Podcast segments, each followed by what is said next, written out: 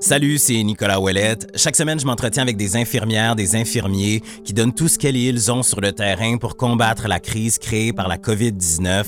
On parle de la vie professionnelle, on aborde l'aspect humain et j'oublie jamais de leur dire merci pour leur travail. L'épisode 5 du balado Merci infiniment, ça commence maintenant. Depuis le début de la pandémie, on est plusieurs à associer pour la première fois un visage au mot santé publique. C'est évidemment celui du docteur Horacio Arruda, le directeur national de la santé publique, justement, qui est à peu près à tous les jours sur le flanc droit du premier ministre Legault pendant les points de presse du gouvernement. Cela dit, pour un visage de la santé publique reconnu par la majorité, il y en a des dizaines d'autres, pas mal moins en vue, qui appartiennent à des gens qui s'efforcent avec une ardeur sans précédent à enquêter, documenter puis maîtriser la crise sur le terrain.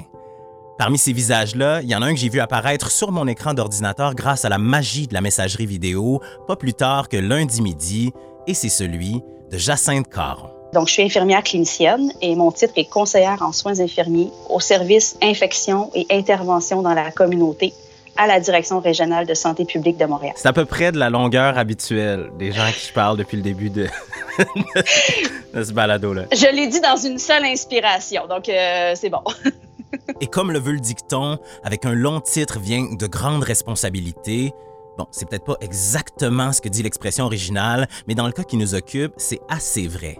Puis en fait, il y a tellement de fins détails dans ce qu'accomplit Jacinthe que je lui ai demandé de me faire une description de son travail que des amis, disons, plus jeunes et moi, en fait surtout moi, on serait en mesure de comprendre. Question simpliste, mettons que je suis un enfant de 8 ans puis que tu me décris ce que tu fais dans la vie, tu le fais comment?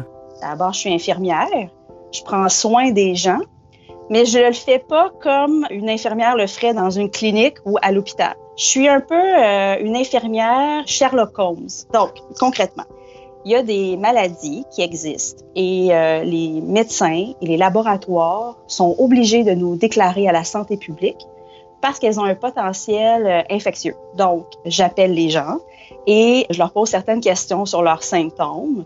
D'abord parce que je veux me préoccuper de leur santé, donc je prends soin d'une seule personne à la fois, mais au final, je prends soin d'un groupe de personnes et ce groupe de personnes-là, des fois, c'est la population de la ville de Montréal. L'idée de prendre soin d'une population entière, ça pourrait me permettre de poursuivre dans les références de super-héros, mais je vais arrêter les comparaisons ici, entre autres parce que la plupart des justiciers, même si eux aussi sont masqués, ils protègent la population en faisant cavalier seul, alors que Jacinthe, elle, elle vit bien sur ça dans une grande équipe. Dans mon secteur, on est divisé en trois équipes. Donc, il y a une équipe des infections transmises par le sexe et par le sang. Ensuite, il y a une équipe immunisation, donc tout l'aspect vaccination. Et cette équipe-là aussi est avec les infections nosocomiales, donc les infections qui sont acquises euh, durant les épisodes de soins dans les hôpitaux. Et il y a moi et mon équipe qui travaillons dans la communauté. Donc, des maladies comme par exemple la tuberculose. Ce qu'il faut comprendre ici, c'est qu'à travers tout le secteur de prévention puis de contrôle des maladies infectieuses dont elle fait partie, l'équipe de Jacinthe, même en dehors d'une pandémie, elle manque déjà pas de travail sur le terrain pour protéger la population. On reçoit des déclarations des médecins, on appelle les gens et souvent on doit faire du dépistage, des contacts étroits. Donc, la tuberculose, c'est une des types de maladies à déclaration obligatoire les infections euh, à méningocoque, donc la méningite, les infections à streptocoque aussi, on les enquête. On soutient aussi euh, les CPE, les établissements scolaires. On fait de la réponse téléphonique. On soutient toute l'équipe de première ligne, donc les cliniciens, les infirmières, les organismes communautaires aussi. Donc, quand une maladie comme la COVID-19 se pointe le bout du nez, tombe sous la responsabilité de Jacinthe et de ses collègues, puis s'ajoute à la liste de tâches qu'elle vient d'énumérer, il n'y a pas d'autre choix que de faire appel à du renfort. La COVID, c'est une MRSI, donc c'est une maladie respiratoire sévère infectieuse et c'est des types de maladies que mon équipe et moi, on enquête. Mais là, on a été dépassé par le nombre. Donc, on a demandé à l'équipe d'immunisation de venir nous aider. Ensuite, on a demandé à l'équipe ITSS, réduction euh, des méfaits, de venir nous aider. Et là, globalement, c'est toute la direction régionale de santé publique qui nous donne un coup de main à faire notre travail. Et on est même allé chercher des infirmières scolaires des établissements. Les hygiénistes dentaires aussi sont venus nous aider. Les externes en médecine aussi sont venus nous donner un coup de main parce que nos interventions, euh, à la base, on arrive à gérer ça dans notre équipe, mais là, on a été vraiment dépassé par le nombre. Bon, il faut pas croire que d'être dépassé par le nombre, ça veut dire d'avoir manqué de préparation. Au contraire, depuis le mois de janvier, Jacinthe et son équipe étaient sur le pied d'alerte en anticipation de l'arrivée de la COVID-19. Juste à titre d'exemple, les enquêtes menées par le service de Jacinthe autour du nouveau coronavirus ont commencé cinq à six semaines avant que le premier cas soit déclaré à Montréal. Non, en fait, si des renforts ont été nécessaires, c'est évidemment parce que l'éclosion a été rapide, mais aussi parce qu'on laisse absolument rien au hasard quand vient le temps de protéger la population. On sait qu'est-ce qu'on doit faire, mais c'est un nouveau virus. On n'a pas toutes les réponses présentement. Donc, on agit d'abord avec la science, mais aussi avec le principe de précaution. On prend aucune chance. Au final, c'est pas les individus, c'est la population, c'est la santé de la population. On veut briser les maillons de la chaîne de transmission de cette infection-là. Donc, la meilleure chose à faire, c'est d'appeler chaque cas qui nous est déclaré à la santé publique. On appelle tous les cas confirmés de COVID et on met les interventions en place. On détermine qui sont les contacts étroits à qui il faut donner des consignes euh, bien, bien, bien spécifiques. Donc, à partir de là, ces données-là, c'est des données extrêmement importantes parce que c'est des données de surveillance qui sont colligées au niveau provincial et qui permettent d'indiquer euh, les tendances épidémiologiques de la COVID. Donc, chaque cas individuel qui est appelé, ce sont des données confidentielles, bien entendu, mais permettent de surveiller l'étendue de la pandémie actuelle. La pandémie dans laquelle on se trouve, puis toutes les conséquences qu'elle a engendrées, ça a été un choc pour beaucoup, parce qu'on est plusieurs à l'avoir peu ou pas vu venir, ou en tout cas peut-être l'avoir sous-estimé. Puis même pour une infirmière en santé publique comme Jacinthe, qui a pu voir de loin le nuage noir de la crise s'approcher, il y a eu une différence marquée entre l'anticipation de la crise et puis la façon dont elle se concrétise.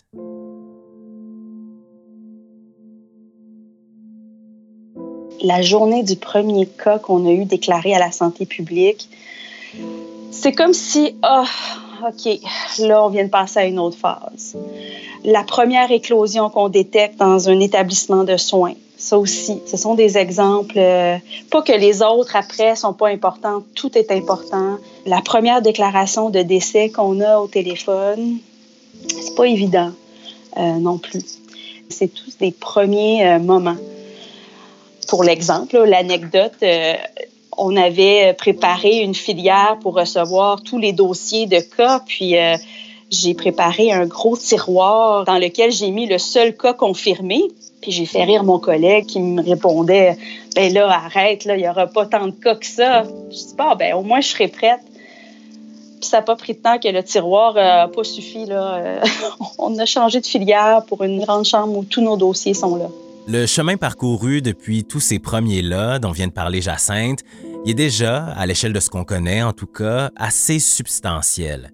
Mais qu'on le veuille ou non, la route qui reste à parcourir va encore être longue, ce qui n'est pas une raison pour baisser les bras. Quand tu montes une montagne, hein, tu veux voir le bout de ça, là, tu vas aller en haut.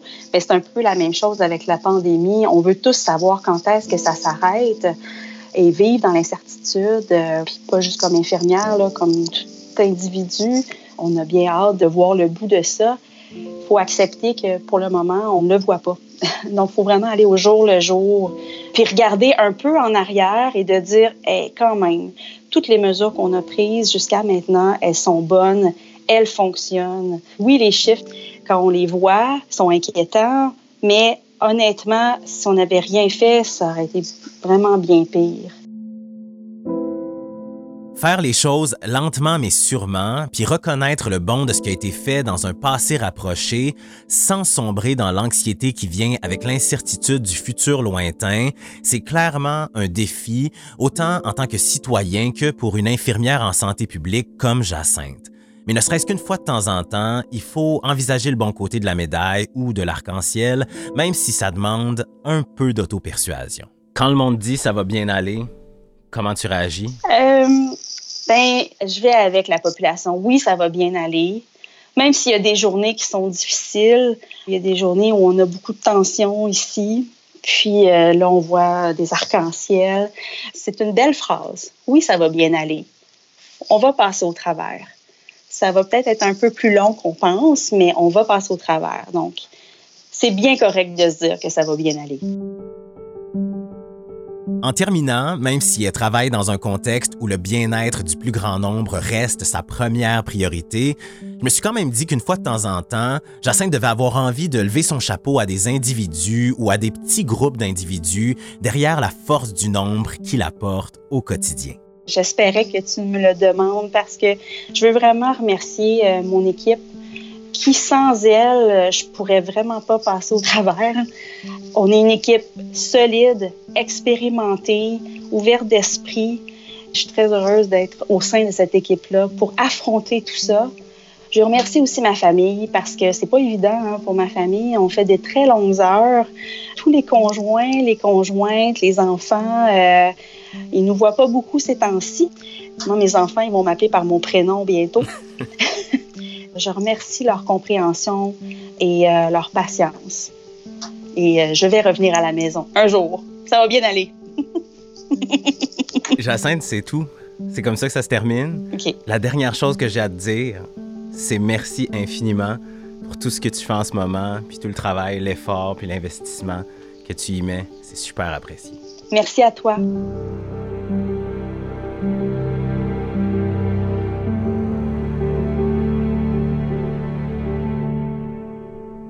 Que vous l'ayez déjà fait ou pas, c'est toujours le bon moment d'utiliser le mot-clic. Merci infiniment sur les réseaux sociaux pour offrir vos bons mots, votre soutien, vos énergies positives aux infirmières et aux infirmiers qui travaillent, encore une fois, d'arrache-pied depuis le début de la crise. Vos gentils messages peuvent faire un long bout de chemin. Ce balado, c'est une production de l'Ordre des infirmières et des infirmiers du Québec, animé et réalisé par moi-même, Nicolas Ouellette, avec la complicité d'Émilie Pelletier-Grenier à la recherche. On se retrouve très bientôt au revoir.